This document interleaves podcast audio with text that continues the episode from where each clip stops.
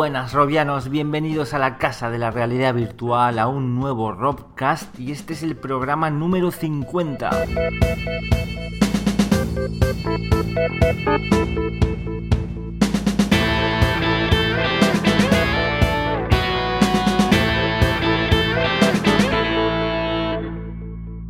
Mayo avanza y la realidad virtual sigue su curso. Muchos de vosotros ya estáis en casa disfrutando tanto de HTC Vive como Oculus Rift y otros tenéis que ser un poco más pacientes porque las listas de espera siguen ahí. Hay que esperar para recibir ese, ansiado paquete. Os recordamos sin ir más lejos que si ahora mismo compráis Oculus Rift os tenéis que esperar hasta agosto. HTC ah, Vive parece que van un poquito mejor en cuanto a producción. Si lo compráis ahora, en principio lo, recibís en, junio. Así que ánimo a los que estáis esperando y, bueno, quien lo tenga a, disfrutar. Y hoy en nuestra charla no os la podéis perder porque contamos con parte del equipo de Estudio Future, concretamente con dos hermanos. Contamos con Joaquín y Gonzalo Ruiz Pérez que nos van a analizar un poquito toda la actualidad de la realidad virtual y además recordamos que son los ganadores del premio Murcia VR por Descubre la Geoda Gigante, así que muy muy muy interesante.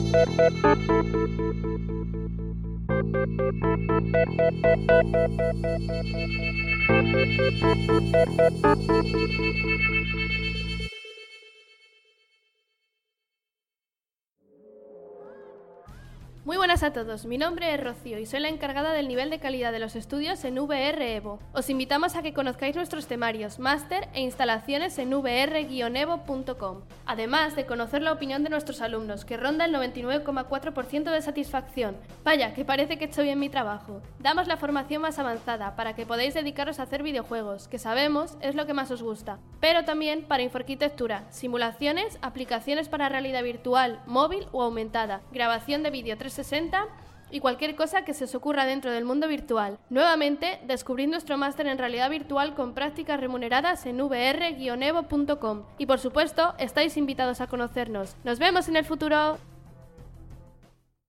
Analizamos rápidamente la actualidad de la realidad virtual y empezamos hablando de hardware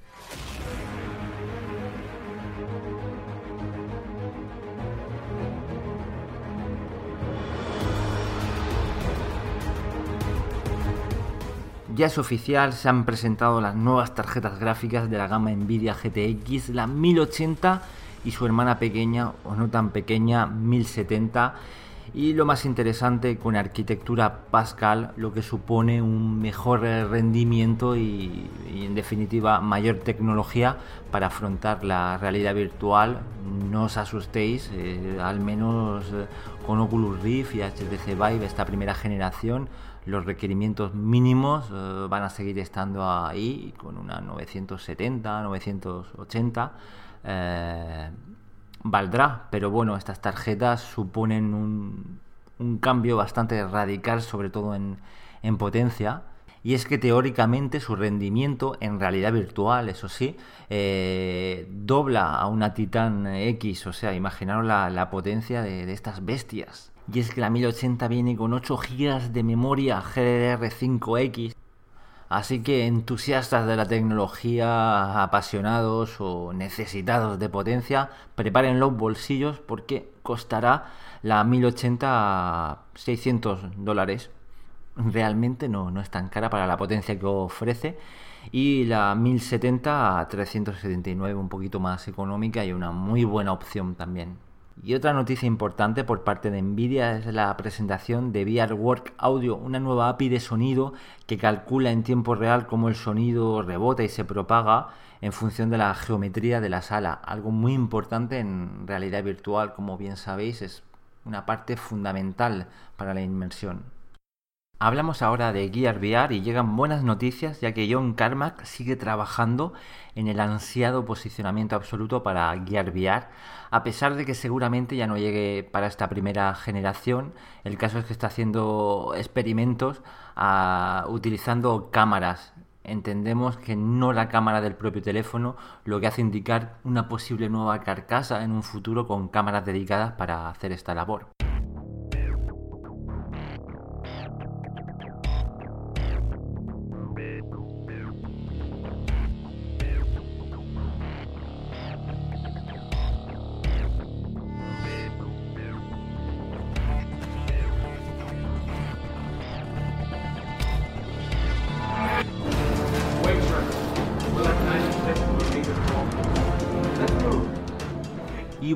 Noticias para los que apoyasteis la campaña de Virtuix Omni. Se acerca, poco a poco se acerca. Y es que en la realidad virtual estamos ya tan acostumbrados, lamentablemente, a esperar, esperar y esperar.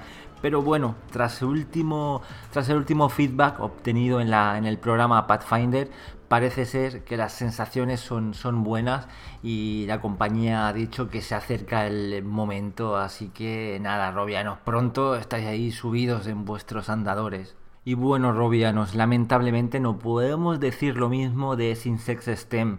Un nuevo retraso enésima vez. Y es que mira que desde que empezamos los primeros Robcast hablamos de este proyecto ilusionante, ese sucesor inalámbrico de Razer Hydra, pero por mil motivos que estamos ya un poco cansados de, contar, eh, un nuevo retraso se espera, quién sabe si en octubre o ya 2017 hasta ver esa versión comercial. Así que nuevamente paciencia y a esperar.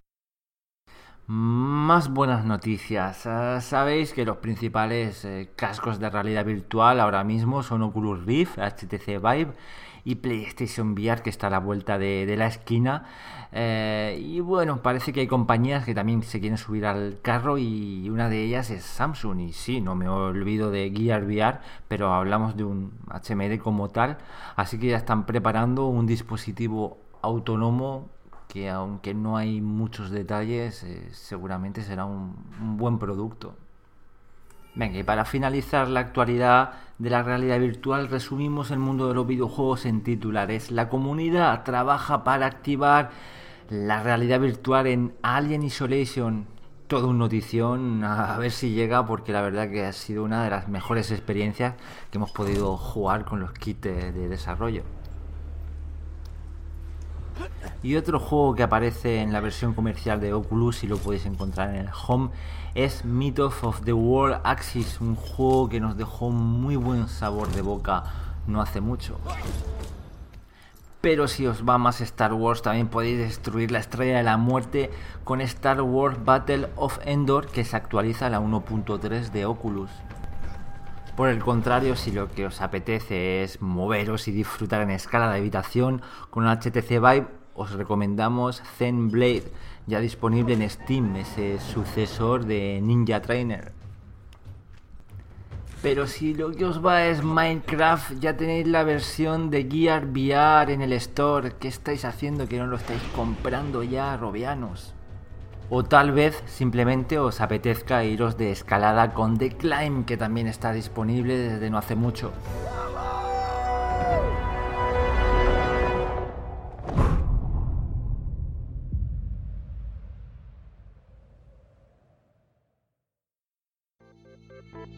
Thank you.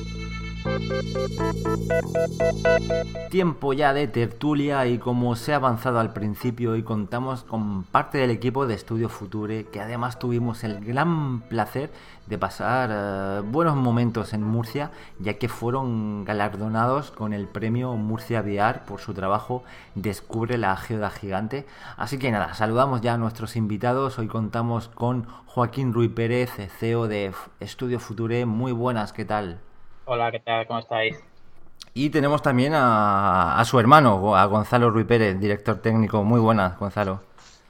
Hola, muy buenas tardes. Bienvenidos. Muy buenas. Efectivamente, estuvimos allí en Murcia, bueno, pasando el rato y jugando con HTC. y, bueno, antes de entrar en materia, eh, os quería lanzar la, nuestra clásica pregunta, que es de dónde viene vuestro interés por la realidad virtual y cuál fue el primer dispositivo que tuviste ocasión de, probar. Empezamos, por ejemplo, por Joaquín. Ajá. Pues sí, pues realmente un poco el interés, a nosotros llevamos ya mucho tiempo trabajando con, con CGI, con imagen 3D, y un poco el interés realmente, la curiosidad la despertó allá por en la Expo 92, ¿no? Como, como bastante gente aquí en España, ¿no? Que probó un poco ahí unos cacharros insufribles y que se veían fatal, pero, pero que un poco ahí ya te despertaba la la eh, y realmente luego, pues, eh, ya en serio fue cuando, cuando el DK1 eh, lo pudimos probar, pues eso hace, será, no llegará a tres años, ¿no? Aquí en, en una feria aquí en Madrid. Y aunque vimos que estaba todavía un poco verde, pero sí que se veía ya que era, que era el camino, que, que parecía que iba ya, que, que, vamos, que era el buen camino y iba a reventar ya de una vez. Yo, añadir que yo fui de los pocos que estuve en la Expo 92 y no pude probar esa fantástica experiencia de VR que todo el mundo probó. No, no me dejaron mis padres por alguna razón, que había mucha cosa. Yo era pequeño también y tampoco, tampoco lo probé. a, mí no me dejaron, entonces yo siempre tenía el con que quería probar la red virtual. Pero bueno, al final, bueno, pues la primera experiencia fue con la DK1, además fue una, la probamos regular. La experiencia que vimos en un Madrid Games Week, que, que le pusieron ahí, la pusieron regular y no fue muy allá. Y dijimos, oye, está muy bien, pero la siguiente. Cuando mejore la resolución, cuando vaya bien, esas las pillamos los primeros y nos ponemos con ellos. Y así fue. Pues sí, la, llegada del, DK2 yo creo que, abrió la, mente de, más de uno. Y, bueno, nos gustaría saber un poco cómo surge Estudio Future, cómo, cómo empezó, cómo, cómo metisteis ahí a trabajar de pleno en, realidad virtual. Sí, pues ya te digo que eh, Estudio Future como empresa, digamos, ya tiene unos un poco más de 15 años de, de trayectoria, pues empezamos haciendo CGI, infoarquitectura, animación 3D eh, clásica, digamos, ¿no? Sin, sin virtual. Y, claro, pues todo ese background de, gráficos por ordenador eh, nos ha servido mucho ahora para, lo que estamos haciendo. Eh, realmente, como te digo, desde el DK, realmente desde el DK2, ¿no? Cuando salió lo pedimos y ahí ya sí nos dimos cuenta que, que ya era el camino y ahí nos metimos pues practicando 100% porque todavía hacemos algún otro trabajillo, pero cada vez menos, pero ya el 99% de enfocados a realidad virtual. Y ya te digo, he apoyado mucho en, el, en la experiencia que tenemos de, gráficos por ordenador. Y en este tiempo que, por decirlo así, ya, ya ha llegado la realidad virtual comercial, ya está la venta Oculus y HTC, aunque bueno, no es que puedas ir a la tienda y cogerlo ya mismo, como sabemos, pero ¿habéis notado un incremento de, encargos de proyectos con la llegada de los dispositivos comerciales? Vosotros precisamente que lleváis ya tiempo con ellos. Sí, bueno, yo creo que justamente la más que la salida, como tú dices, como todavía no se puede no se puede ir a la tienda al corte inglés a comprarlo, pues no es que haya habido una gran diferencia entre hace un mes, desde que ya en teoría se puede precomprar y, y, y antes. Sí que se va notando a lo largo del año y hace, uno, y hace un año aproximadamente, pues que el interés de los clientes, ya muchos no son vírgenes en esto y saben de qué va. Y yo creo un poco que la explosión así verdaderamente vendrá cuando realmente puedas, eso, de aquí a seis meses, a no sé cuánto será, ocho meses y puedes ir efectivamente a un corte inglés y, comprártelo, o sea, que sea verdaderamente accesible. Eh, coincidiendo con la, con la salida en las tiendas, no, o sea, no ha habido un boom realmente. Lo, está, ese boom está, está por llegar todavía. Que en parte eso precisamente es lo que en teoría, bueno, debería ocurrir con, con Play VR, ¿no? El caso que, ellos lo venden, como has dicho, ya corte inglés o cualquier otro. es, lo, único que tienen que hacer para ganar la batalla, que puedas querer comprarte así que te las den en ese momento. Ya con eso ya ha ganado la batalla con respecto a las demás. Y financiarlas, también importante. Ah, eso va a llegar, pero bueno, también con unas pequeñas limitaciones. Siempre que ha salido una nueva PlayStation, también se han agotado en, en las tiendas. También va a suceder con PlayStation VR, pero efectivamente podremos ir a, ir a centros comerciales y hacernos con una, unidad, cosa que de momento bueno, en Estados Unidos ahora ha empezado un poquito con esto de Best Buy, unidades eh, limitadas. Sí, sí, sí, lo que pasa es que es eso, es que yo no sé si aquí ha fallado la, el cálculo de, ventas o qué, o realmente eh, la producción no la han... yo supongo que tendrán que calcular cuánto van a vender eh, antes de producir, pero es que todos se han quedado cortos de expectativas. Entonces, también provoca un poco de frustración, mucha gente que está deseando ya tenerlos y, que te, digan, no, espera cuatro meses, ¿sabes? Para que te llegue. El impulso ese de compra impulsiva, pues claro, lo, lo pierden, ¿sabes? Y yo creo que eso es clave para, para, para que les pegue, ¿sabes? Hmm. Yo creo que le hemos dado muchas vueltas ya, pero yo creo que la suma de muchos factores, no, es lo mismo que aparece un, un, nuevo televisor, no todo el mundo se va a comprar ese, hay mucha diversidad de, de teles, de, monitores, y aquí sí que es verdad que te compras Oculus Rift o te compras HTC, o sea, en cierto modo se han podido ver un poco desbordados, no sé si en cálculos, pero sí, sí, sí. es comprensible. y que es totalmente nuevo, o sea, hay que pensar que esto es, o sea, es la primera jornada es como cuando salió el primer televisor, ¿sabes?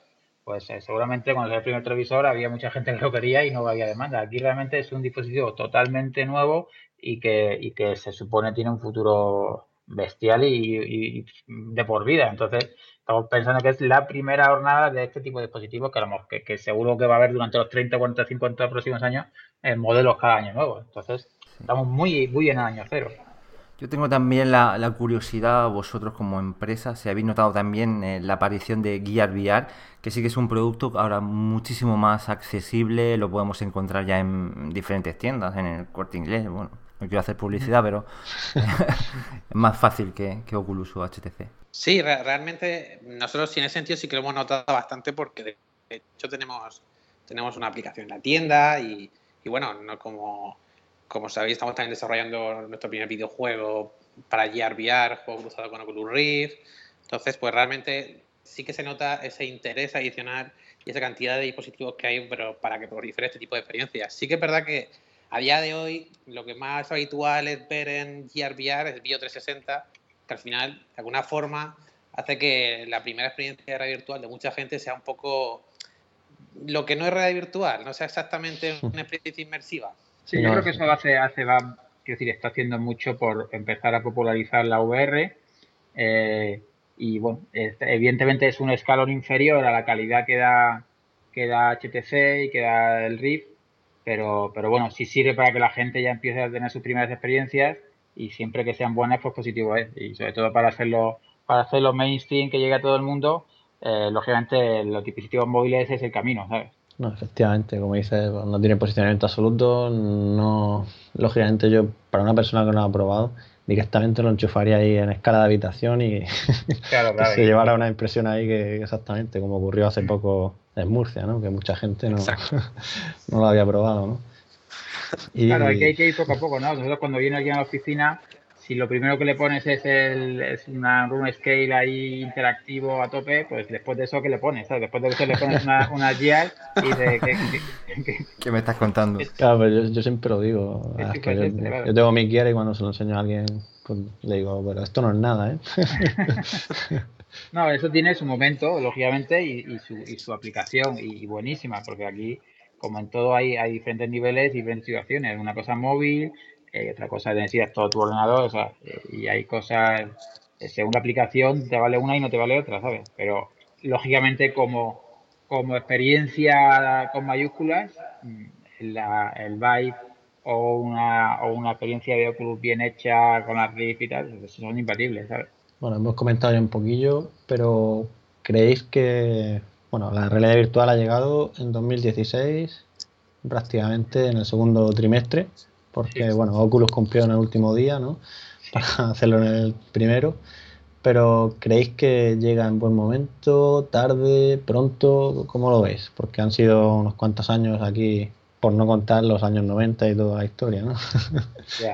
Hombre, yo creo que eh, evidentemente una vez que o sea, el, punto de salida lo dio Palmer Lucky, ¿no? Cuando con su DK1 no se podía retrasar mucho más porque si no eh, le iban a adelantar.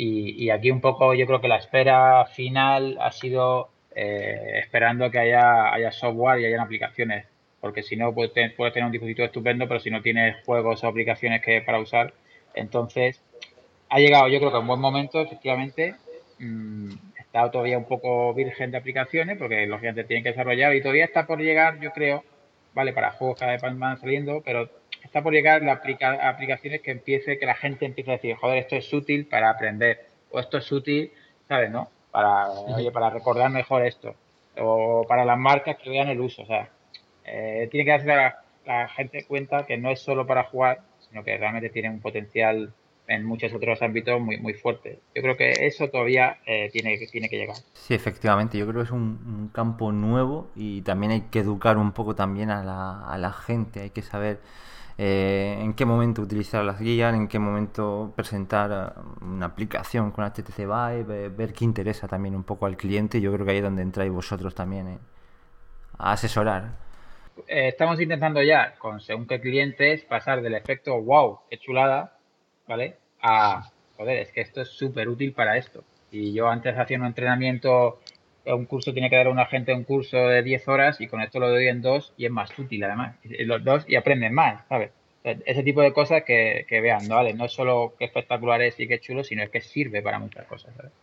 Y eso es lo que todavía tiene que llegar y ahí efectivamente, como dices, eh, son los desarrolladores de contenido los que, los que tienen que pensar eh, en causar todas estas nuevas herramientas que nos da la realidad virtual, pues, pues eso es un territorio absolutamente nuevo y hay que investigar mucho, pero, pero, pero bueno, en eso estamos, ¿sabes? Vale, y seguimos hablando de tecnologías. Vamos a tocar ahora un poco la realidad aumentada. ¿Estáis trabajando con ella o tenéis pensamiento de hacerlo? Realmente con la realidad aumentada nos pasa un poco como, como pasó en la época del DK1. Sí que hemos hecho trabajos previos, incluso la Google Glass. Estamos, trabajamos con la Google Glass en su momento, hicimos la experiencia de realidad aumentada con Google Glass. Pero a día de hoy las horas debemos decir que no hemos llegado a probar. Hemos ido muy cerca, pero no, no las hemos llegado a probar pero bueno, después de la, oír a la gente con lo que comenta y, saber más o menos cómo funcionan, sí que creo que nos sigue pareciendo que se nos quedan un poquito cortas. O sea, son como el DK1 de, de la época de la red aumentada. ya la siguiente iteración, yo creo que esa ya sí que, sí que será realmente interesante, realmente inmersiva. O sea, nosotros lo que nos interesa poder hacer, pues eso, que, que en tu habitación pues pasen cualquier tipo de cosas, grandes monstruo que te saca por la ventana o un, o sea, cosas que realmente sí que sí que sean el, el, el primer huevo de realidad aumentada. Pero hasta entonces yo creo que hasta que no llegue ese momento, hasta la siguiente iteración de red aumentada, que yo creo que todavía faltan por lo menos un par de años, no creo que nosotros nos pongamos a hacer cosas que no, a no ser que nos, vamos, que un cliente lo requiera, pero realmente creo que hasta entonces no nos vamos a poner lo que es en serio solamente con realidad aumentada. Ese efecto wow es un poco lo que vende Magic Leap, ¿no? Claro. pero si alguien ha visto algo de Magic Leap, por favor, llame y que lo cuente. ¿Y creéis que cuando se produzca este paso adelante, este paso natural, pueda tener una mayor eh, repercusión que la realidad virtual? Yo creo que sí, yo creo que cuando llegue la aumentada, que por supuesto llegará, eh, yo creo que el impacto a largo plazo va a ser mayor incluso que la realidad virtual, sobre todo porque sí que va a ser uso diario pues, y, cuando esté bien implantada, te digo. Eh, entonces, estoy convencido de que el impacto va a ser mayor pero sí que hay que esperar un poquito todavía que, a que, pues eso, funcione bien, pues como la red virtual, no solo que funcione, sino que sea cómoda y que la gente la, pueda usar a diario y, horas, sin, pues, pues, evitando mareos y que realmente sea útil, ¿sabes? Seguro que el impacto por, por, por la facilidad de uso, es supongo que al final ya sea vía móvil, vía gafas personales, eso se implantará también aquí 10, 20 años, seguro que se implantará muchísimo, estoy convencido. Sí, sí. Yo me, la imagino muy, muy de película, ir por la calle con nuestras gafas y no sé, tengo ahí una visión que yo creo que llegará, a ver si lo vemos. Y no, es que las posibilidades son, son, infinitas también. Yo imagino ahí, pues eso, vas a hacer la comida y dices, pues no sé qué hacer hoy. Y te va aconsejando ahí y va viendo lo que hacen, ¿no? Y por la calle, en el súper, en el trabajo, eh, cambiando una rueda, o sea, claro, claro. Así que en realidad la realidad aumentada llevada al extremo te permite hacer realidad virtual. Por eso te quiero decir, al final en cualquier momento puedes estar en otro mundo dentro de tu casa. O sea que realmente es eso, es el siguiente nivel. No el siguiente nivel, es un nivel diferente, pero que, oh, que, que sí, que cuando esté suficientemente avanzado el tema, nosotros seguro que estamos ahí. Pues volvemos de nuevo a la realidad virtual y nada, os quería preguntar que cómo ha sido vuestra experiencia pues en todo este camino desde que empezasteis con el DK2 hasta el día de hoy que ya tenemos dispositivos finales, eh, ¿es ahora mucho más fácil trabajar y crear estos contenidos? Pues realmente eh, no te creas que ha sido tan, que a día de hoy es tan, tan sencillo eh, programar para realidad virtual, sí que ha habido una evolución, evidentemente en el momento del DK2 era todo mucho más, eh, tienes que aceptar la versión del SDK, aceptar la versión del motor para que todo funcione correctamente, pero a día de hoy, de hecho con la llegada de los dispositivos comerciales incluso se nos ha complicado un poco más porque tienes que mantener un poco la compatibilidad del dispositivo comercial con el otro dispositivo, con el dispositivo antiguo que te siga yendo para que luego en segundo ordenador puedas hacer las pruebas. Luego que si la versión 08 de Oculus, la versión 1.3, a ver si la experiencia la tienes adaptada o no bueno, pues al final siempre estamos todavía en ese periodo de transición. Sí que, sí que bueno, están haciendo las cosas bien por parte de los dos motores y sí que se ve en Horizonte muchas mejoras orientadas a, que sea mucho más sencillo. Hay ciertas mejoras tanto en Unity como en Unreal, particularmente sobre en Unity, algunas sobre renderizado al mismo tiempo para, ahorrar en llamadas. Hay muchas muchas tecnologías que están implementado ahora para que para que sea mucho más rápido y renderizada en VR y, más sencillo. Aparte de la compatibilidad automática con todos los headsets, que eso también es un punto que, poco a poco están consiguiendo y bueno, nos va a hacer un poco la vida más fácil a todos para que tengamos que estar ahí luchando con cada uno por separado. creo que también una cosa que ha cambiado un poco la forma de, pensar el desarrollo, efectivamente con la salida de dispositivos, o sea, eh, una vez que nos llegó el, el, el Byte, lógicamente te abre un mundo nuevo, ¿sabes? Hasta ahora con la Rift, sentado, interacción, bueno, con el, con el emotion y tal, pero de repente coges un Byte, coges los mandos y te puedes mover y pegar e interactuar y eso es que es de, de golpe otro, otro nuevo salto que te hace ver todo el gameplay infinito que, que, te, que, te, que te permite. Entonces, eso mismo seguirá pasando. Si de repente sale otro mando, ah, pues eso, un andador de estos que ya los están dejando ahí fenomenales para andar y tal, pues todo este hardware nuevo pues va evolucionando y hay que adaptarse a eso e inventar nuevo, un nuevo tipo de contenido para, para esos, esos dispositivos. Sí, ¿no? Incluso cosas ápticas, ¿no? Como puede ser unos guantes o claro, claro, claro. que puedas sentir, ¿no? o sea, todos son nuevas, cada nuevo dispositivo te da nuevas posibilidades y a la vez nuevos riesgos, ¿no? De usarlos bien, que, que no mareen, que no te sientas raro, en fin, que todo tiene su, su lado positivo y lado negativo. Sí, la verdad que esto va... Ah, perdón, entra, No, que, que, ya que has sacado el tema de, de la multiplataforma, yo es que me llama mucho la curiosidad, ¿no? Por saber más un poco vuestra opinión. Pues claro, ahora mismo, a día de hoy, tú puedes sacar un juego que sea compatible con Oculus Rift, con HTC Vive, incluso con Gear VR. Y claro, decís que no es tan sencillo, o al menos eso me ha parecido escuchar. Hombre, sí que, sí que, bueno, si es un motor como Unity o Real, más en este caso Unity, si quieres apuntar a Gear, no es tan difícil pero sí que, sí que tiene sus diferencias. Ya digo que cada vez es más sencillo, cada vez están yendo más herramientas para simplificar el proceso y hacerlo compatible automáticamente con las últimas versiones de los SDK de Oculus, de Vive, de Gear. Pero siempre, siempre vas a tener que igualmente trabajar mucho el sistema de optimización, la adaptación, el... Cada, cada plataforma tiene sus propias características. Si es una aplicación para estar sentado en Vive y en Rift, pues igual más o menos sí que puede mantener lo mismo, pero excepto eso, prácticamente cada, cada, cada experiencia cada, y cada versión tiene su propia su propio trabajo, su propia optimización y su propio eh, adaptar la experiencia a la plataforma. Claro, no, es que aquí lo que dice, yo estaba pensando en un juego en el que se puede jugar igualmente en todos los dispositivos. Claro, si es un juego en escala habitación, lógicamente en Gear VR esta no puede.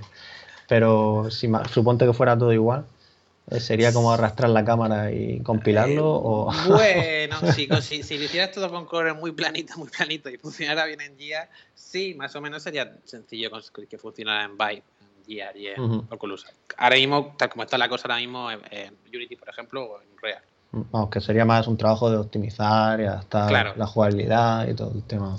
Claro, es el tema, que ahora mismo para red virtual, como, pues eso, como hemos hablado, todo tiene que estar muy pensado para VR, cada cosa, cada menú, cada acción, todo es muy para VR, muy para el dispositivo, muy, para que estés cómodo, aprovechando siempre al máximo la, capacidad de la plataforma que estés usando. Entonces, claro, pues para hacer eso sí que tienes que adaptar y optimizar.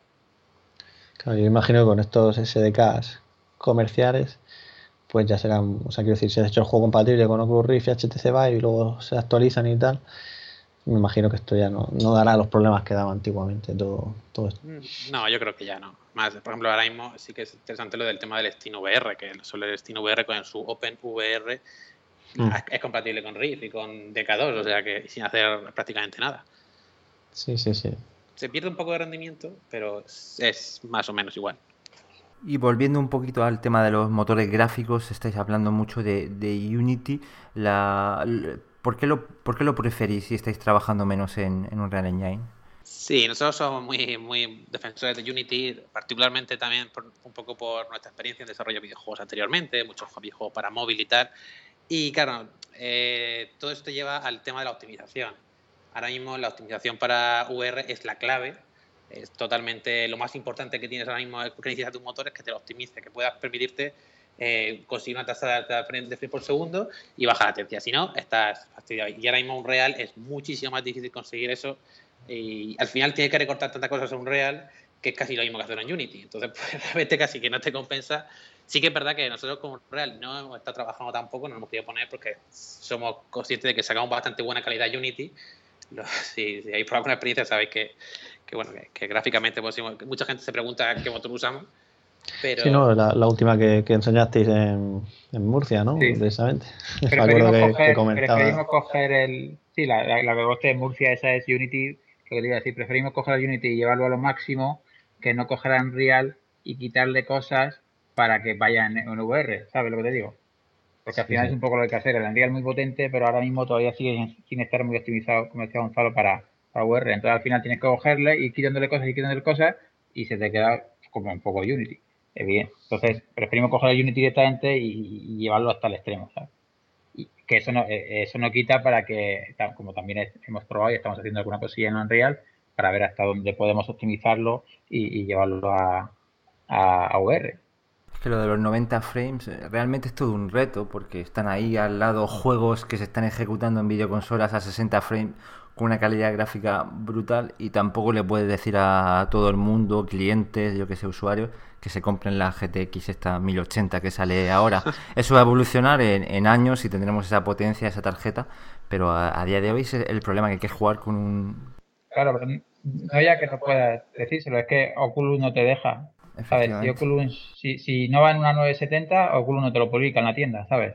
Con lo cual, eh, a no ser que hagas una experiencia solo para un cliente propio que le digas, mira, aquí puedes poner la, la super tarjeta que quieras, pero si lo quieres vender en la tienda de Oculus, tiene que ir a 970, no sé si decían con un 95% de, del tiempo a, 90 frames, sin frame drops y tal. Por ejemplo, Sony también lo ha dicho hace poco, ¿no? No va a permitir ni un solo frame drop, creo, eh, de la ESA. Entonces, aquí lo que decimos un poco aquí en Estudio Future, eh, la clave es optimizar, optimización, porque ¿vale? Tú puedes hacer una cosa, meterle polígono, meterle cara, meterle efectos, pero si eso no, no tira en, a 90 frames los dos ojos y tal, pues no estás haciendo nada, ¿sabes? Sí, sí, no, no hay margen de error en realidad virtual. Si, si no lo tienes, o sea, es mareo, es baja persistencia. Claro, claro, claro.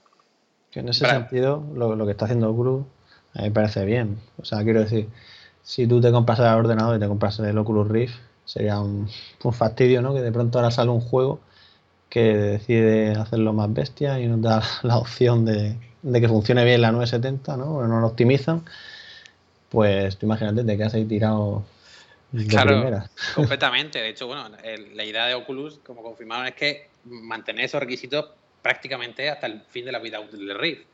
Entonces, claro, para que os hagáis una idea, nosotros en la, en la oficina todo lo que tenemos son 970 menos una 980 y para probar y, todo con un 5 ajustadito, solamente para que siempre, siempre, siempre estar ajustándolo para que vaya suave en todo, los, mientras siempre estamos trabajando. O sea, no nos permitimos en ningún momento decir, oye, no, esto va suave aquí, igual, igual luego no, no, no. Siempre tiene que ir suave mientras estamos haciéndolo todo.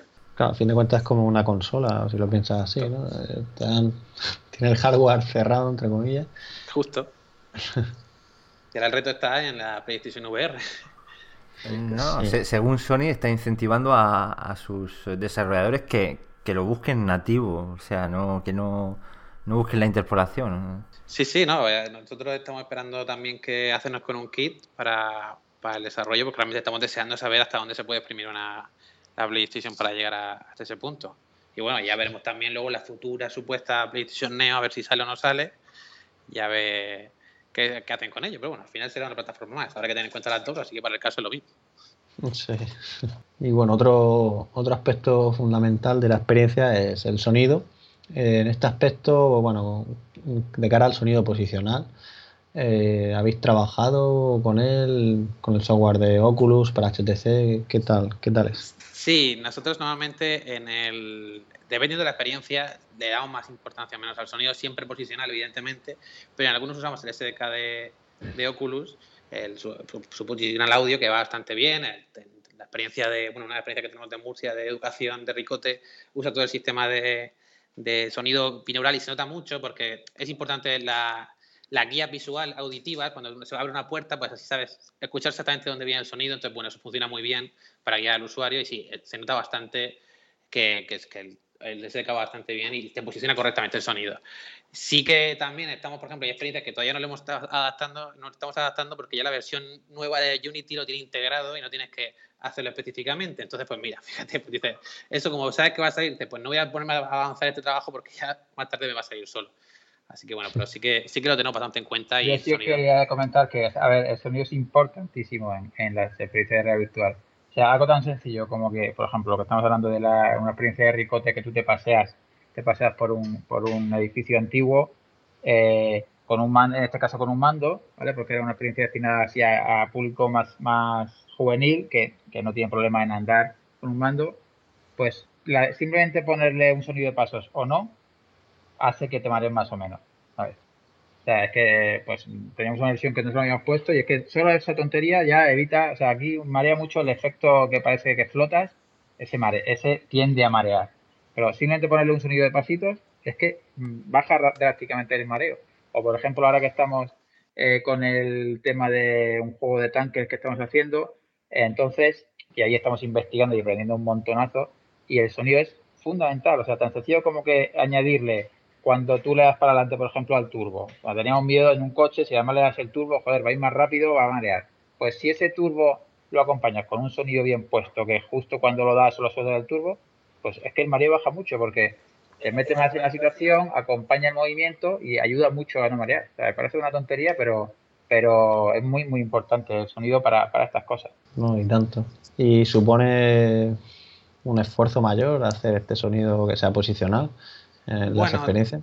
Finalmente, posicionarlo, posicionarlo, tú lo posicionas igual que si fuera un sonido cualquiera en, Unity, en este caso de motor, pero y luego ya pues si le, añades algún plugin de espacialización de audio, pues sí que tienes que especificarle un poco pues las características de la habitación, la supuesta habitación en la que estás y ese tipo de cosas, pero tampoco requiere un, un extra muy importante de conseguir que el sonido, sí que tienes que hacer una buena ingeniería de sonido y conseguir un sonido bueno, que es la clave de todo esto, más que trabajarte mucho en la especialización. Eso es al final es prácticamente cosa del plugin, tanto de Unity como alguno de Oculus o como alguno que también bastante bueno. Pero bueno, nosotros simplemente con el de Oculus siempre nos ha bastante bien y el, efecto bastante bueno. Bueno, y otra parte que también es muy importante en tema de videojuegos, y ya no videojuegos, es la parte esa multijugador. Eh, ¿Estáis ya trabajando en un multijugador en realidad virtual? Sí, la verdad es que nosotros, mm, si podemos tener claro que aquí la red virtual tiene que ser eh, multijugador porque, bueno, es un poco la componente, no huir, de, típico tío ahí con la casa así totalmente aislado, ¿sabes? Yo creo que, el multiplayer le da, le da una nueva dimensión y, en casi todos los juegos que estamos haciendo tenemos esa, esa componente. Este que os comento de, de tanques, que bueno, eh, si Dios quiere saldrá, este no sé si hemos hablado ya alguna vez con vosotros, pues esto... Hemos hablado off the record.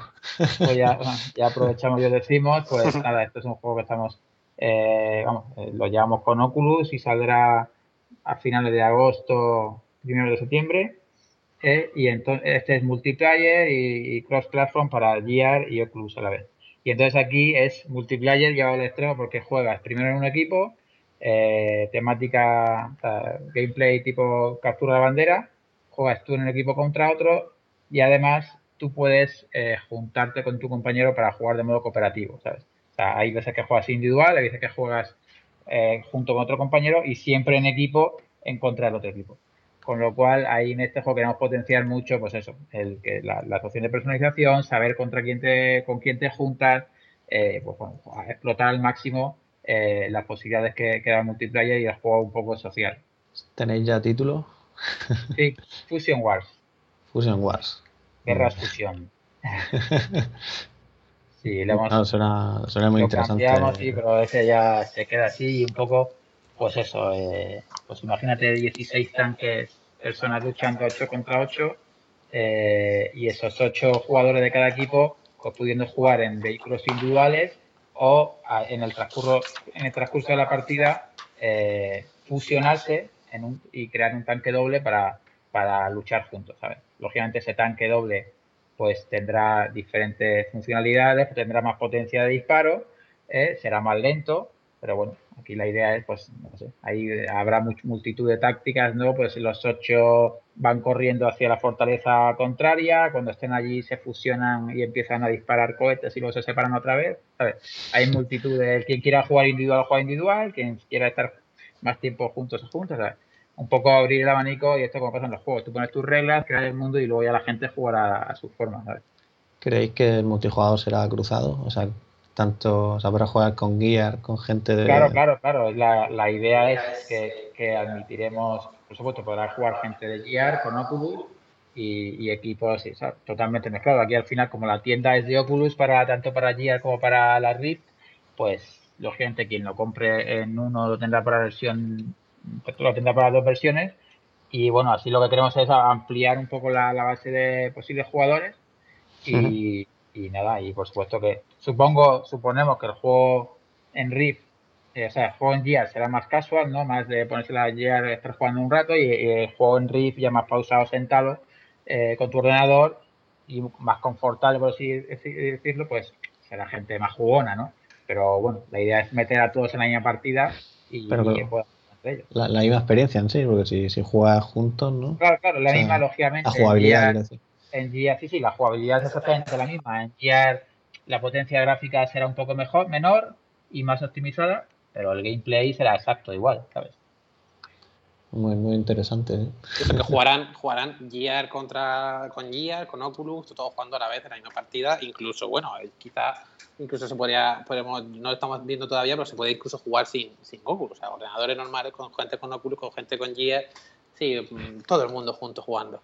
¿Y el tipo de multijugador? ¿Online, local, ambos? Sí, realmente le, tenemos pensado hacer la, los dos modos. Primero uno multiplayer, o sea, la base, la, digamos que lo, normal, lo habitual será pues jugar una partida online contra de ocho equipos de 8 contra 8, típica partida ranked de estas que, se van subiendo y tal, y luego ya pues habrá un modo más, más ideado para local, pero que también se podrá jugar online, para jugar un rollo cooperativo, una especie de modo horda, estamos terminando de definir, para que, pues, que tú juegues, vayas a un bar con un amigo, te juntas a otro día y te pongas a pegarte dos tiros contra, contra una serie de, de, pues, de, olas de enemigos, haciendo algún tipo de objetivo. Más, más sencillito, pero eso para jugar rápidamente con un amigo, venga, vamos a jugar, estamos aquí, vamos a echar una partida rápida. Un consejo de usuario siempre que se pueda no limitéis el número de jugadores del cooperativo. Sí, sí, no, la idea Que siempre da problemas, precisamente lo que has dicho tú, vas a una party o lo que sea, siempre, joder, este es para cuatro, me cago en Ah, pues lo pondremos para. Pero te lo digo por experiencia. Ramón está pensando en el Killing Floor. Sí, sí, sí, sí, exacto. Claro, lo pondremos para 8, 16 jugando y que aparezcan 2 millones de ahí, ahí. Sí, no. Pero Killing Floor tienes que ponerlo en la, en la consola. La puedes habilitar ahí. Yo tengo también otra curiosidad, no sé si estáis haciendo ya pruebas de, o más bien experimentos de dos, eh, dos cascos dentro, dentro de un mismo tracking, intentar hacer algún tipo de interacción, o de momento solo estáis pensando más en una manera más online, digamos. Sí, ahora mismo estamos más pensando en una manera online, básicamente porque realmente no te deja, la propia, ni la Oculus ni las Vive te dejan tener dos gafas en el mismo espacio. Entonces, bueno, por lo menos las pruebas que hemos hecho nosotros pero claro, pues ahí mismo ya no, no puedo. Sí que nos interesaría mucho hacer algún tipo de experiencia en el que puedas compartir el mismo espacio. sí, que lo, no, lo teníamos pensado hacer, pero en las pruebas iniciales que hicimos no funcionaron bien. Cuando lo probamos con Vive y dijimos, pues hombre, ya cuando el software esté más avanzado, pues igual quizá podamos hacer alguna experiencia chula de esta, de, que veas al otro físicamente delante tuya y bueno, le pegues en virtual y le pegues de verdad y le duela. Entonces eso eso es. Eso sería en el mismo espacio lo veo complicado por las posibilidades de, chocarte contra el usuario y contra el otro usuario, porque realmente, aunque lo veas virtualmente, eh, en fin, sí, sí, cerca, un viaje, sí. Es como el Vice, sabes tú que ahí está, está ahí el área, el área de seguridad, pero tú empiezas a disparar y a dar palos y se te olvida, ¿sabes? Sí, yo es que lo, lo, digo también, yo vi un, no sé si lo habéis visto, si no lo tenemos por ahí por raro virtual, un experimento que se hizo, creo que eran dos HTC Vive, y luego hay un Kinect que está grabando las dos personas, ¿vale? Eh, y entonces desde dentro, desde, los cascos también ves al, al, otro, vamos. Son experimentos ahí muy muy heavy, no hay una manera estándar, pero sí que se pueden hacer ahí cosas. Nosotros tenemos ahí un proyecto que, pues, si Dios quiere, te cuenta con un poco de tiempo, ahí tenemos ahí pensado hacer como experimentar para hacer algo como un mini de Boy, ¿vale? Eh, pero en principio con una gafa, así que hacer una, una, realidad mixta ahí de tocar cosas y tal, y que eso sí lo tenemos más o menos ya un poco adelantado y pensado para investigar en ese sentido, pero con, con una gafa. Creo que por ahí también hay bastante bastante camino porque esa inmersión así real pues, pues, da, mucho de sí también. Digo que podíamos, hacer una batalla Rift contra Vice, pero sí que podíamos poner los dos juntos en el mismo sitio. no, digo, lo, interesante también del multijugador es, aunque no estés en la misma habitación, que no puedas tocar físicamente a otra persona, pero el mismo hecho de virtualmente, ¿no? De, verlo y saludarlo. Y... Claro, precisamente una de las cosas que nos está mm, costando mucho conseguir en, el propio juego de tanques es en este, en este tanque doble que, que hablamos, en el que juegas dos a la vez, nosotros queremos que tú puedas ver a tu compañero. O sea, tú puedes ver a tu compañero, puedes ver cómo mueve, cómo dispara, cómo si te mira, no te deja de mirar. también luego irás por, por voz IP. Entonces, claro, la gracia está en ese tipo de interacción, nosotros queremos fomentarla mucho para que sea mucho más social y decir, oye, mira, si es que está aquí pegando tiros, o, que, o que lo veas y diga, ¿dónde va? ¿Quiere venir para qué no está disparando aquí? Pero que lo puedas ver y que el tío vea cómo le mira. ese tipo de interacciones que añaden mucho más inmersión. Cuando tú ves a algún otro personaje dentro del VR haciendo, añade una inmersión mucho mayor. Es un poco también lo que queremos conseguir un poco con, este juego. O sea, esa, esa, ese poder ver a tu compañero que está al lado, o sea, queremos que cuando te fusiones, no simplemente te cambie un poco el, tipo de disparo, sino que realmente mires a tu lado y veas a tu compañero, ¿sabes? Entonces, eso incluso o sea, nos está condicionando el propio diseño del tanque, ¿no? Porque no lo podemos hacer simétrico, silente el que conduce abajo y la torre de arriba, porque no se vería. Entonces tiene que estar uno al lado de otro, aunque retrasado, porque queremos eso, que, realmente veas al otro tío al lado tuyo disparando con su nombre, o sea, crear un poco ese vínculo de que realmente ahora vas con ese, ¿sabes? Vas con, vas con otro, otro compañero. Y bueno, yo creo que eso ayuda luego a a fomentar esa, esa jugabilidad cooperativa, ¿sabes? Vale, ¿y presenta alguna dificultad en cuanto al rendimiento el tema de añadir multijugador? Hombre, realmente sí. o sea, y no poca. Además, estamos, no nos olvidemos de que estamos hablando de un juego para Gear y queremos meter 16 personas pegándose tiros a la vez en un escenario medianamente grande. O sea, realmente eh, estamos, digamos, exprimiendo al máximo nuestras capacidades de optimización con mil sistemas de level of detail, de todo, todo encima en red, en red con guía, quiero decir que, que también gasta procesamiento. Eh, por ejemplo, para que os hagáis una idea, en nuestro primer prototipo estaba todo con físicas y demás. Para poder que esto, para que esto funcione bien, hemos eliminado todas las físicas y las hemos hecho nosotros a mano, eh, simplificándolas al máximo. Aparte, para tener el control absoluto, para también ahorrar procesamiento de cálculo, para ahorrar gasto de red de sincronización. O sea, estamos haciendo un trabajo bastante, bastante serio, conseguir meter toda esa gente jugando a la vez pero eso sí, cuando te echas una partida y te vas a pegar todo todo, ya todo merece la pena. Yo tengo una pregunta más sobre el tema de, los gráficos. No sé qué pensáis vosotros, porque bueno, yo creo que vosotros, nosotros también somos una, generación que hemos visto crecer el videojuego, ¿vale? Desde, desde que empezó y ha evolucionado hasta niveles muy bestias, hasta las consolas actuales. Y yo creo que mm, somos una generación que también nos hemos aburrido de jugar siempre lo mismo y ahora la realidad virtual nos ha sorprendido, ¿vale? De, una manera gratamente, alucinamos con cualquier cosa y de hecho con el DK1 eran gráficos muy, muy, muy, muy simples, tenemos que decir. Eh, hay generaciones de, de, de, de jugones ahora que se han creado directamente con PlayStation y, y parten desde un punto diferente al nuestro. ¿No creéis que puede ser también un poco peligroso encontrarse con, con juegos de, calidad limitada si comparamos con un Uncharted que voy a jugar esta noche. El punto de partida ahora de mis hijos, claro, es, es muy alto comparado con el, con el nuestro, ¿no? O sea, yo empecé programando en Spectrum, ¿no? Eh, e incluso en el ZX81 es el, el, primigenio, ¿no? Y claro, pues fíjate qué juegos eran entonces. Y, realmente vemos la perspectiva y, y, te asombras ahora mismo, o sea, ves a lo que ha llegado de realismo, de interacción y, es espectacular.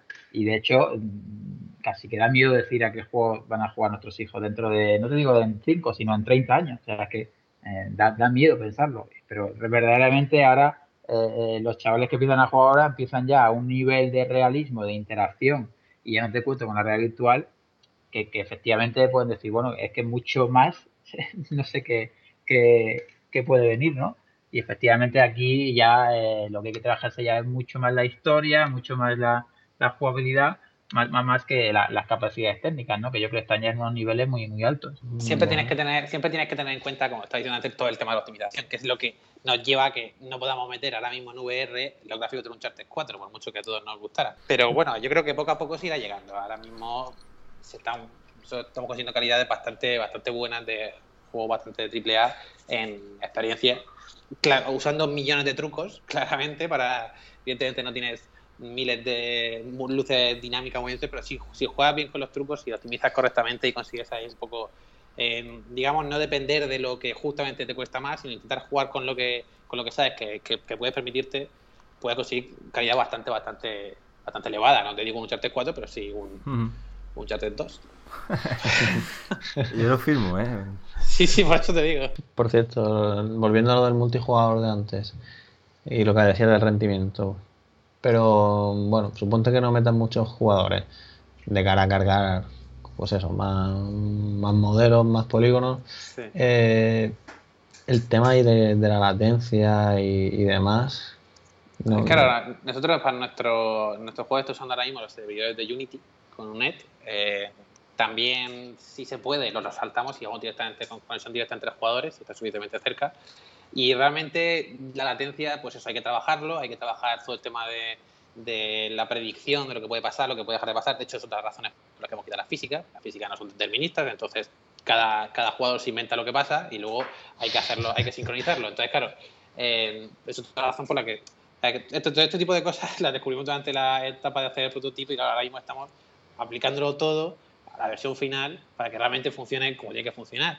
Pero es lo que te quiero decir, que realmente sí que, sí que la latencia eh, no es tanto problema gráfico, o sea, de carga del procesador, es más problema de, de red y de que tú mismo seas capaz de, de, ajustar correctamente lo que envías y lo que dejas de enviar para que y las predicciones sean más o menos correctas para que no tengas ese tipo de, problemas críticos. a día de hoy hemos nosotros, con el primer prototipo que teníamos, que ese ya te digo, iba con físicas, iba sin optimizar prácticamente mucho el tema de red y podíamos jugar tranquilamente, uno en San Francisco, otro en Los Ángeles, otro en, dos en Madrid y otro en Irlanda, y uno con Gear haciendo de servidor, contra dos con Riff y otro con Gear, y estuvimos jugando y sin problema durante media hora. realmente sí que funciona bastante bien a día de hoy. No, es que no nos preocupa. Parece, que no, pero también es importante, ¿no? Y tener un buen pin y tal por el tema de, o sea, en los tanques y tal, pues dices, o sea, quiero decir, cuando te fusiones, ¿no? Si puedes ver a tu compañero y ves que te mira a cachos, o sea, no sé qué te dice, estoy mirando y está el tío todavía con la cabeza ya sabes que esto se hace muchos trucos, en realidad no te está cogiendo cada segundo, pero sí cada, cada milisegundo, pero sí cada segundo te coge más o menos donde estás y te interpola, entonces después te lo crees, te crees más o menos que ha mirado. Hmm. no, no, le estás capturando el cuerpo entero, y, pero, pero hacer poquito de trampas, hay que hacer mil trampas para el tema multijugador, algo que hemos descubierto cuando empezamos ya con el VR en serio multijugador, pero bueno, al final todos parece que funciona bien y cuando funciona bien no te das cuenta de que lo que falla y lo que no estás jugando y estás saliendo. ¿Alguna fecha de salida? Bueno, me habéis dicho agosto, ¿no? Pues sí, o sea, el juego pretendemos tenerlo terminado a principio de agosto, y luego darle pues como un mes para, para testearlo, que ahí, como comentamos, igual podemos eh, hablar con vosotros y, que la gente de Real Virtual participe un poco en, una, una, beta y en un testeo ahí, bueno, ya lo hablaremos, ¿no? Y, bueno, y sí que es verdad que tenemos alguna posibilidad, que estamos aquí a, muerte en el estudio, que tenemos que llegar a tiempo porque eh, seguramente lo presentemos el juego oficialmente, no ya a la venta, pero sí la presentación en, el E3 en Los Ángeles este año. tenéis aquí al lado ya. Sí, por eso digo, entonces ya están presionando para ir, enseñando ahí cosas y, que no tienen lo que ir definitivo para poder presentarlo ahí en el E3 eso estaría genial. Pues nada, mucho, mucho ánimo. ya mandaremos a vosotros ahí también en primicia algunas screens nuevos tal, que sí, sí. lo podéis poner ahí en la página. Vale, pasamos ahora a abordar un poco el tema de los controladores de, movimiento. Imagino que de momento estaréis, estaréis, trabajando más con HTC Vive, porque lo que tenemos, Touch hay que esperar un poco. Eh, ¿Qué os parecen? ¿Qué, ¿Qué, ofrecen? ¿Qué tal estáis trabajando con ellos? Nosotros realmente, no te creas que estamos trabajando solamente con Vive, realmente depende de la experiencia. Eh, claro, con todo el tema del videojuego que hemos comentado, eso es todo con mando, con mando de Xbox o mando de, para Android, incluso con el touchpad. Pero eh, si me das a elegir el controlador, yo me quedo con Touch. Fíjate tú lo que te digo. Nosotros tuvimos la, la, posibilidad de probarlo en, octubre, que nos enseñaba así un pase privado, y probé la demo del Bullet Train de esta de, Epic, que bueno, que no, se ha vuelto a hablar de ella casi desde que la anunciaron. Y he de decir que fue la primera vez que usé un controlador de movimiento y fue, me cambió totalmente la forma de pensar. Dije, ostras, quiero ya un controlador de movimiento para hacer cosas con esto. O sea, es espectacular.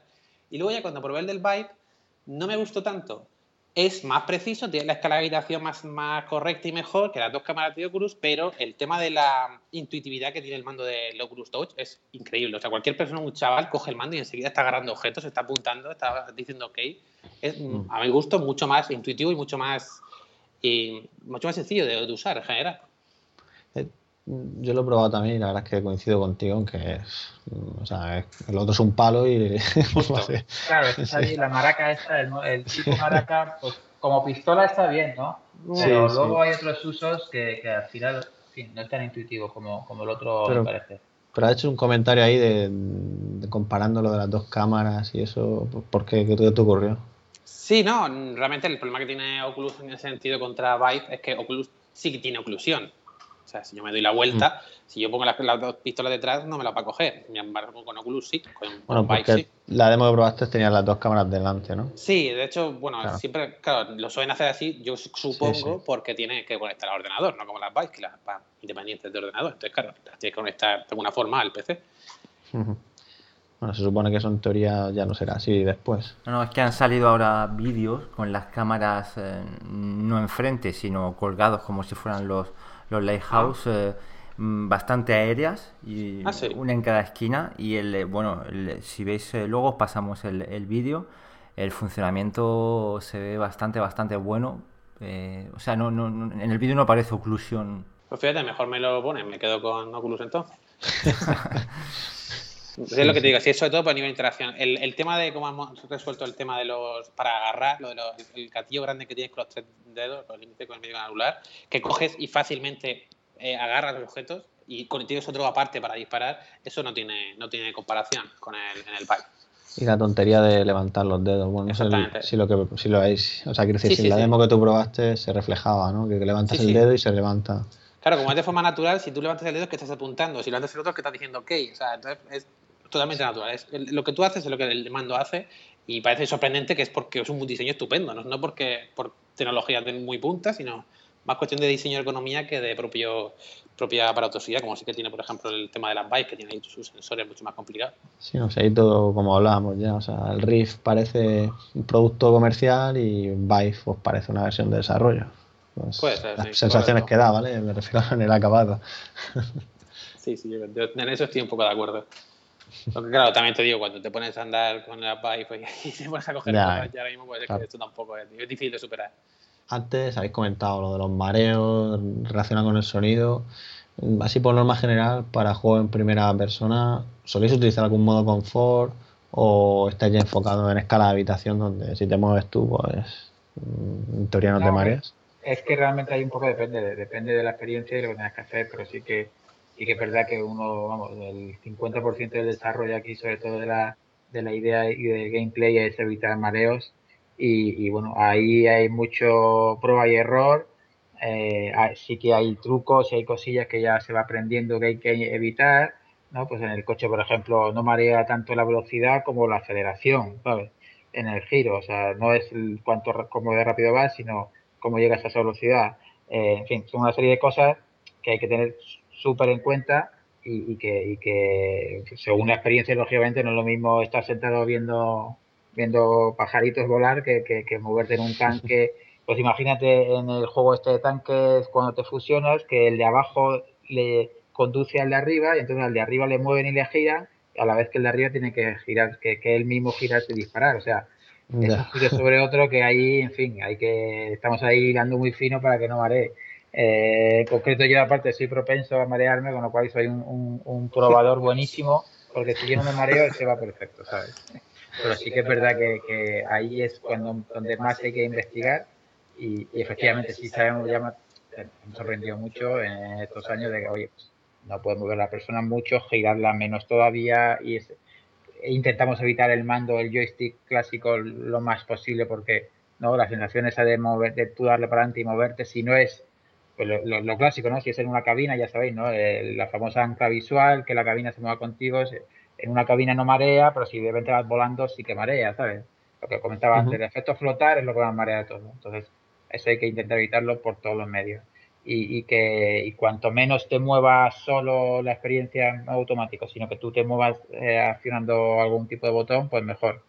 Entonces, pues, realmente todos los esfuerzos van, van encaminados a eso y ahí, bueno, hay trucos el sonido, efectivamente, como decíamos antes, ayuda mucho, porque todo lo que sea engañar al cerebro eh, eh, es bueno.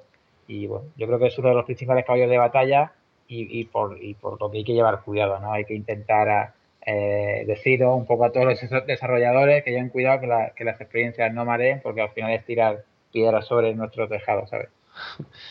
No, y más, o sea, con los 90 hercios es más difícil marearse, vamos. Yo aguanté con un campeón ahí con Drill Halls y no es que Drill Hall maree, ¿vale? Es que yo intenté forzar, ¿vale? Me puse a hacer giros ahí al drapo.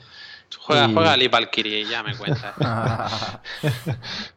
no, lo, que quiero decir es que si el juego de tanques también es para Gear VR, y ahí ya no son 90 Hz, claro. O sea, tenéis que llevar mucho cuidado. Justo, justo. Hay, que llevar mucho cuidado, hay que llevar mucho cuidado. También sí es cierto que, que el hecho de simplificarlo todo un poco también ayuda a no, a no marearte. O sea, son, son cosas curiosas. Si tiene más detalle gráfico, el fondo, tal, es más fácil que rápidamente, al ver muchas cosas pasar rápido, te, te mareas antes. Por eso son pruebas que vamos haciendo. Sin embargo, cuando está todo un poco más simplificado, la versión más sencilla de cada cosa, con no tanto, tanto detalle, parece que marea menos. Pues ves, curioso, pero es así. Vale, y pasamos ahora un poco de nuevo a la escala de habitación, hemos hablado algunas cosillas. Eh, ¿Qué os parece como a nivel de desarrollo? ¿Es el presente? ¿Es el futuro de la realidad virtual? ¿Cómo lo veis? hombre, yo creo que, abre muchas posibilidades. A mí me gusta mucho me gusta mucho la escala de habitación sin teletransportarte, porque yo creo que, que lo que puede confundir es que andes, pero a la vez que andas también te transportas. Ya hemos visto aquí varios juegos que se resuelven bien, ¿no? Pero al final, si andas, luego llegas a tu límite de, seguridad y, te tienes que teletransportar, pero luego ya no puedes seguir andando en esa dirección porque te chocas, tienes que volver a ponerte, ¿sabes? ¿no? Entonces, mm, nosotros estamos o room scale o teletransporte. Pero mezclar las dos cosas, eh, al final es un poco ir para atrás y para adelante dentro de tu propio espacio. Y no, no creo que esté bien resuelto eso. Entonces, el room scale, si tienes un espacio decente, yo creo que, se puede hacer experiencias muy buenas.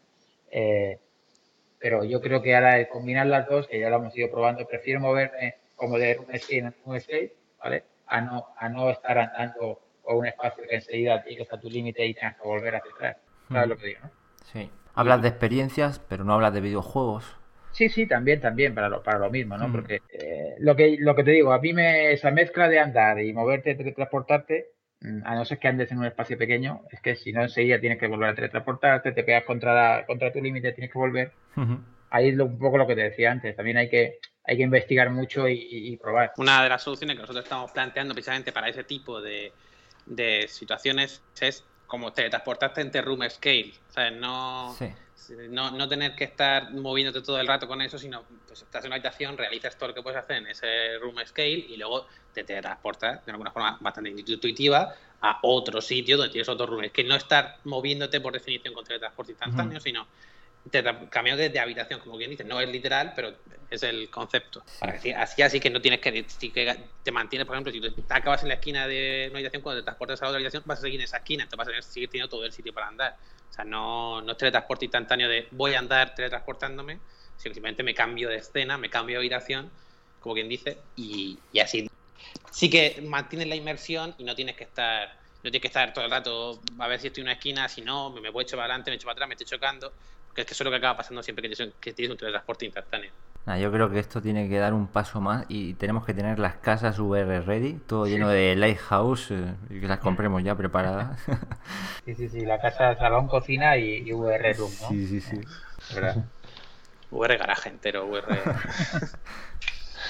Eso es lo que hablabas antes del mini boy ese que estáis haciendo. Claro, claro. Y bueno, antes de, de estos juegos que estáis creando ahora para, para realidad virtual.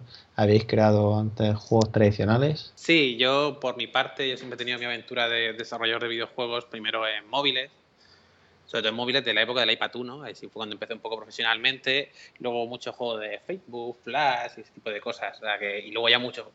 Al final sí que volví otra vez a los juegos móviles y al final pues sí que es verdad que ahí aprendimos mucho todo el tema de optimización a muerte, para conseguir que gráficos 3D vayan fluidos, incluso móviles de hacía mil años, pues un poco también una de las cosas que nos ha ayudado. O sea, por un lado teníamos el expertise, el expertise de CGI de, Estudio Futuro de siempre creando cosas con una calidad gráfica de, producción de televisión y mientras todo el tema de la optimización para conseguir que eso luego funcionara. Pues fue una combinación bastante de, perfecta la que, claro, que empezamos con esto. ¿Y qué fue lo que os llevó a, a dar ese salto, no? Digamos, a, bueno, como empresa pues podéis trabajar, hacer experiencias para clientes, pero ¿por qué optasteis por desarrollar vosotros mismos videojuegos en realidad virtual? Hombre, realmente nosotros empezamos más que desarrollando videojuegos, empezamos desarrollando experiencias para clientes. Y a, fuerza de hacer buenas experiencias conseguimos un poquito de, nombre y empezamos con, con, nuestro primer videojuego, nuestro primer prototipo de videojuego, con la idea que teníamos ahí en la cabeza de que queríamos hacer un juego así social, de jugar dos a la vez, juntos, tal. Pues al final empezamos a desarrollarlo poco a poco en una hackathon para Samsung y bueno, pues al final lo comentamos con Oculus, le, empezó a interesar, entonces ya nos tomamos un poco en serio y ya pues mira, fíjate, pues hasta ahora que, que, que, ese va a ser nuestro primer producto propio, pero no es una cosa que de principio digamos, oye, nos gustaría, claro que nos gustaría, siempre nos hubiera gustado hacer videojuegos, pero al final, bueno, la, no, la aventura de meternos a hacer videojuegos así de repente no era la, la que no podíamos meter todavía. Pues, sí, yo creo que era un poco el momento. O sea, de momento esto, bueno, ya lo sabéis vosotros, no hay mucho contenido de juego en, las tiendas, ni en la de Oculus, ni en la de Gear, y, ni en la de HTC. O sea, ahora mismo eh, todavía no, no, se han metido muchos desarrolladores a esto, que se meterán seguro y, y, me consta que ahora hay en desarrollo un montonazo más. Entonces yo creo que es el momento un poco de si, si ya que sabíamos de VR, pues, pues también meternos por este camino y supongo que de aquí a dos o tres años será mucho más difícil eh, hacer un videojuego cuando ya la tienda esté, empiece a estar saturada. Entonces, yo creo que era el momento un poco de meterse y, eso es lo que vamos a intentar. Bueno, habéis comentado que, habéis trabajado con juegos tradicionales y ¿qué creéis que cambia a la hora de hacerlos para red virtual? O dicho de otro modo, ¿qué características, por decirlo así, exclusivas habéis podido o podéis realizar gracias a esta tecnología? Yo creo que cambia casi todo. O sea, eh, hay mecánicas que valen, pero la mayoría ya no valen y, mecánicas que antes eran muy sencillas con red virtual cobran otra vida y otra dimensión. O sea que realmente eh, cambia absolutamente todo. Como coger un objeto. Claro, coger un objeto, fíjate, de lo más, bueno, entre comillas, sencillo hace una vez que lo haces bien VR, pero por ejemplo, algo tan sencillo como hay artículos del el propio HAT, una, una mira para apuntar o sea, los quebrados de cabeza que nos está llevando para hacer que la mirada funcione correctamente, que, que, que esté a la distancia correcta, porque claro, está muy cerca cuando miras. o sea, es complicado, es complicado. No, no una mira para apuntar una pistola, que eso más o menos sencillo, pero una mira para apuntar en el, en el propio vehículo eh, es uno de los temas que nos está llevando de cabeza, que al final, bueno, estamos consiguiendo soluciones que funcionan, pero eso hemos tardado literalmente días de pruebas hasta conseguir que funcione correctamente. Para que os de que algo que tan sencillo en 2D, que dices, bueno, pues, claro, pues le pones una, una, un, un crosshair ahí y ya está no, pues en VR tiene que, todo tiene que tener sentido real. Entonces, claro, una mira en realidad no hay. Y bueno, me estoy acordando ahora de, del juego que, bueno, el juego era una demo, pero de un juego que estabais haciendo y que lo mostrasteis en Murcia con, con HTC Vive. Eh, ¿Nos podéis contar algo de, esta experiencia?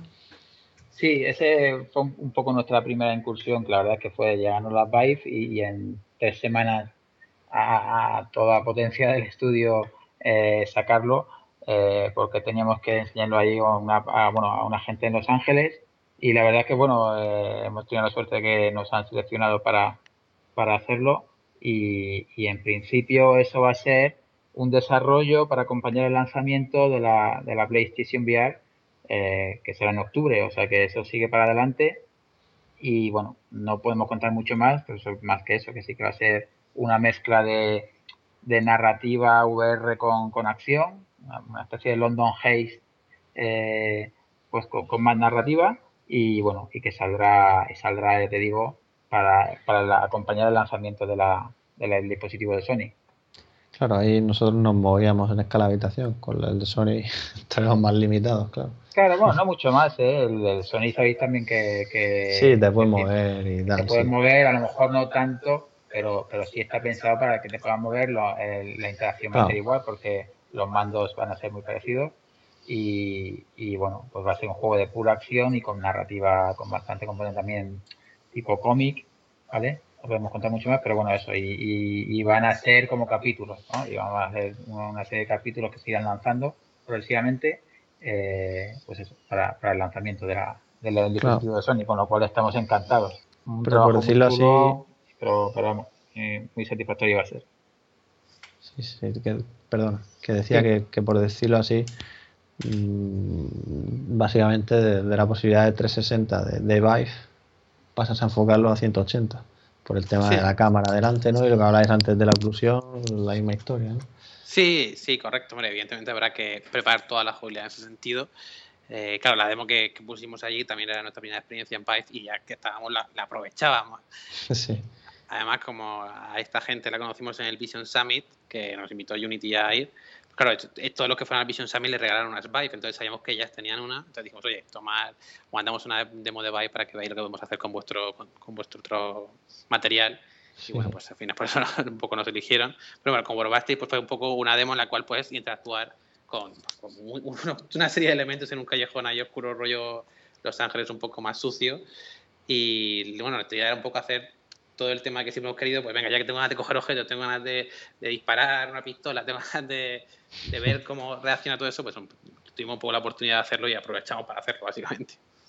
Sí, ahí al pasarlo a Sony pues tendremos una limitación que habrá que bajar la capacidad gráfica, lógicamente, aunque bueno, habrá que ver si, ahora con la nueva Sony rumoreada ¿no? de, la Sony 4K, ¿no?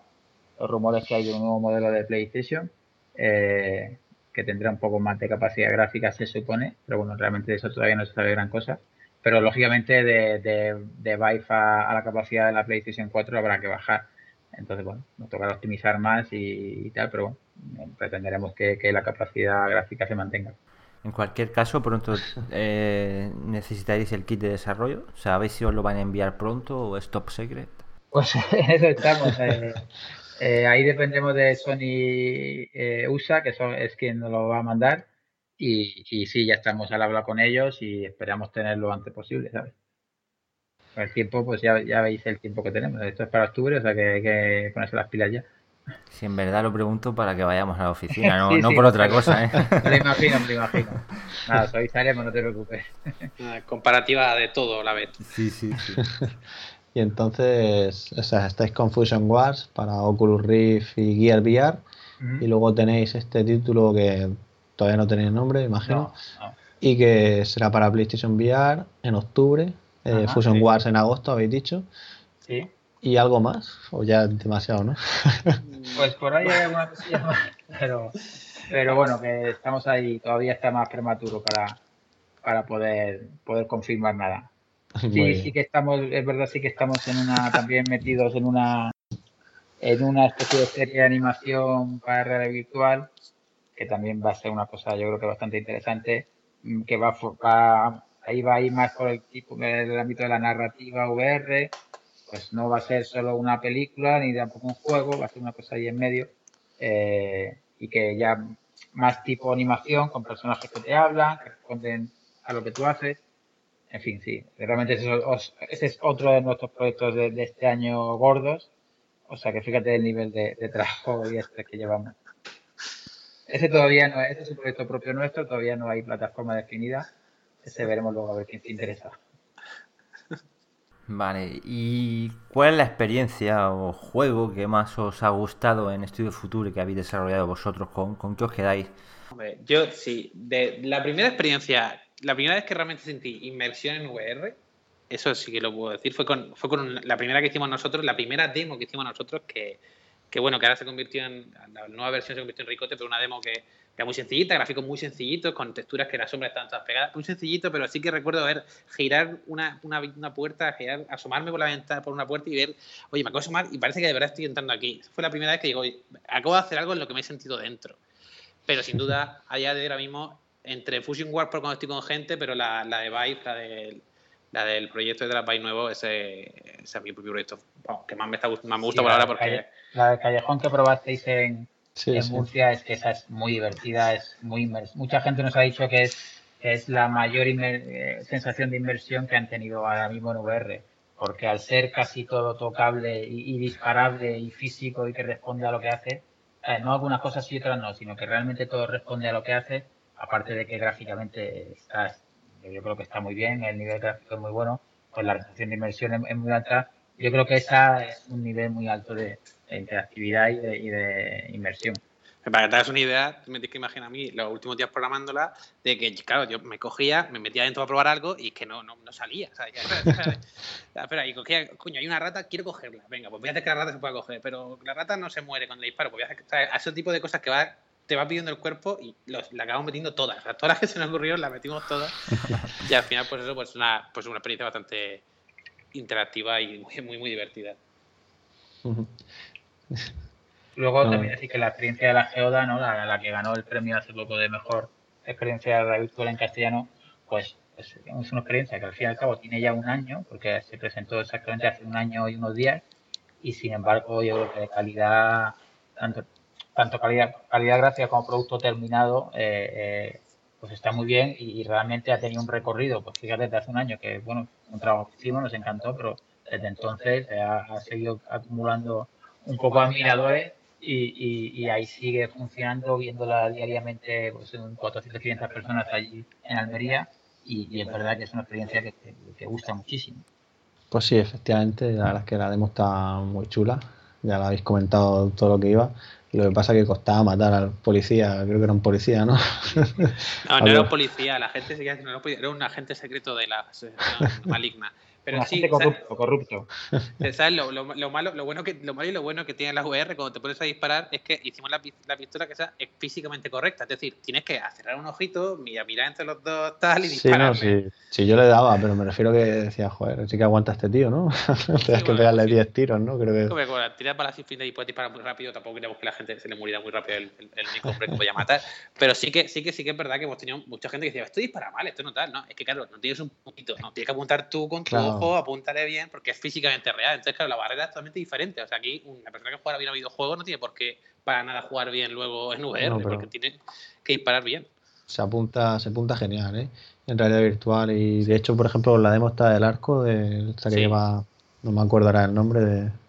De LAF. Sí, de LAF, esa. Joder, macho, yo he tenido ahí rachas de. muy, muy guapo, ¿eh? O sea, de pegar ahí gestos seguidos con, la, con las flechas. Está por eso te digo, si es como dices, se apunta, cierra el ojo y efectivamente. Yo tengo también una, una, idea también ahí con, una, con unas palomas y un arco que bueno, que esa, esa otra que también tenemos para ahí con, con ganas de, tener tipo de... Se hacer tantas cosas y tan guapas. Totalmente. Pues bueno, ya que hablábamos de lo de, lo de Murcia, que bueno, que, ¿cuál fue vuestra impresión tras este evento? Recordemos que fue el Transmedia Festival, que se celebró aquí en Murcia pues el pasado mes de abril. Eh, ¿cómo, cómo, lo pasaste? Bueno, yo, creo que la verdad que fue una iniciativa, una iniciativa bastante buena, ya no solo a nivel del Festival Transmedia y por todo el barrio, la regeneración que, están consiguiendo ¿no? y un poco implicar a público que normalmente no, no se implicaría en este tipo de eventos, sino que bueno, el, implantar el primer premio de VR así a nivel nacional, pues yo creo que, que, es una buena iniciativa que esperemos que, que se mantenga y, y, que sea repita año tras año, ¿no? No está mal ahí eh, ver un poco año tras año cómo va creciendo el nivel y que la gente se presente y se pueda un poco ver el estado y comparar los, trabajos que se hacen. Y nos, encantó, participar y la verdad es que pues ahí había, eh, nos vimos muchos de los que ya nos conocemos por allí de, este mundillo y todas las iniciativas que se en ese sentido nos, nos encantan.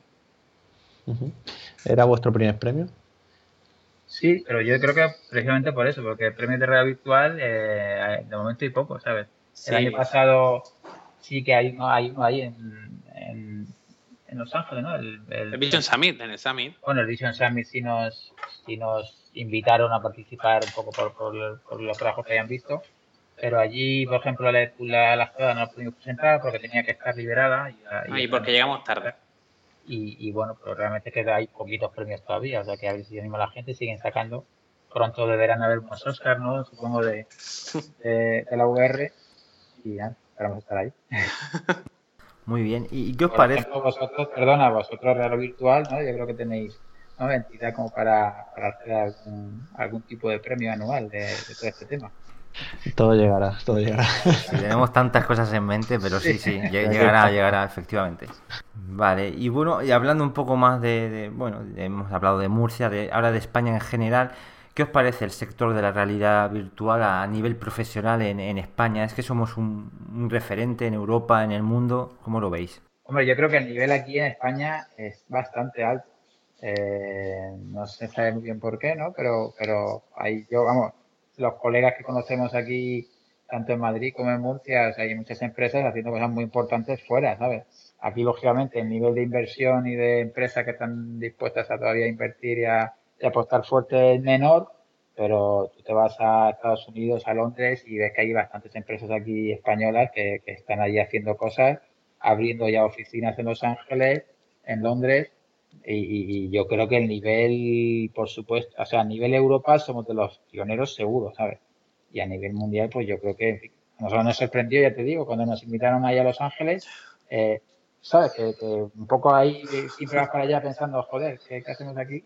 Pero el nivel de las cosas eh, está, a la altura, ¿sabes? Y, yo creo que no tenemos nada, nada que envidiar a los demás, ¿sabes? Fíjate que nosotros teníamos ahí el stand eh, y enfrente nuestro estaba Google Contilbras, Moodbox y ya el Space VR. O sea, teníamos ahí a, todos los, a que estaba aquí y el Budget Card justo a la derecha. O sea, que realmente teníamos a todos, estamos ahí con pues eso, los 20 que habían llamado, pues nosotros éramos uno de ellos. La verdad es que nosotros, nosotros mismos los sorprendidos. De hecho, nos llegaron a decir, eh, oye, ¿no habéis presentado todos los premios? Y yo, pues la verdad es que no, no sabíamos ni que había premios. Y que eso nos llamaron así. Y pues, diciendo gente de Unity, diciendo, oye, este, este 3D, mm, por favor, hablar con nuestra gente que va a decir cómo lo hacéis también en VR. O sea, sorprendidísimo, o sea, estamos diciendo, no, no lo puedo creer, o sea, no, no, no, no, nosotros mismos no nos creíamos que, que, bueno, que estuvieran haciendo nuestro trabajo, así que por eso estamos muy, muy orgullosos. Muy bien, pues yo creo que hemos estado aquí ya rato, la verdad es que nos ha pasado genial conociendo vuestra opinión, ya que lleváis aquí bastante tiempo creando pues eso, contenidos para realidad virtual y más ahora con, con juegos, ya que, ya tienen fecha de salida y todo. Y bueno, pues un placer teneros por aquí. No sé si queréis añadir algo más. Bueno, mira, estamos buscando, sí, ya aprovecho. tengo que ponerlo, tengo que incluirlo en vuestra nueva sección de empleo, ¿no? Ah, sí, no tiempo, pero eh, si nos está yendo algún desarrollador Unity bueno y con ganas, pues ya sabe que nos mande que nos mande currículum, porque la verdad es que estamos ampliando equipo. Necesitamos, ya te digo, desarrolladores Unity, animadores 3D y, artistas también. O sea que, busquen en nuestra página, que ahí encontramos las ofertas y también en vuestra página las ponemos enseguida, en vuestra sección. Y nada, que la gente se anime, que yo creo que aquí en la red virtual va a haber trabajo para mucha gente y haciendo las cosas bien, yo creo que seguro aquí en España el nivel es muy bueno. Eh, la gente se meta en este mundillo sin miedo. Efectivamente, habrá muchísimo trabajo y yo creo que hay gente muy, muy, muy buena en, aquí en España y la verdad que daremos mucho que, hablar. Y nada, simplemente os damos las gracias a, los dos. Joaquín, muchas gracias por asistir a este Robcast. A vosotros, muchas gracias. Ha sido un placer. Y también Gonzalo, muchísimas gracias por todas vuestras impresiones. Gracias a vosotros, un placer. Y nada, os deseamos buen viaje. Yo creo que hablaremos antes, pero el E3 va, a estar bastante bien. A ver si tenemos que confirmar todavía, pero bueno, vamos, vamos a pelear para, ir para allá. Muy bien, pues muchas gracias chicos y, y bueno, y a vosotros por escucharnos. Ya hasta la próxima. Hasta luego. Hasta la próxima a todos.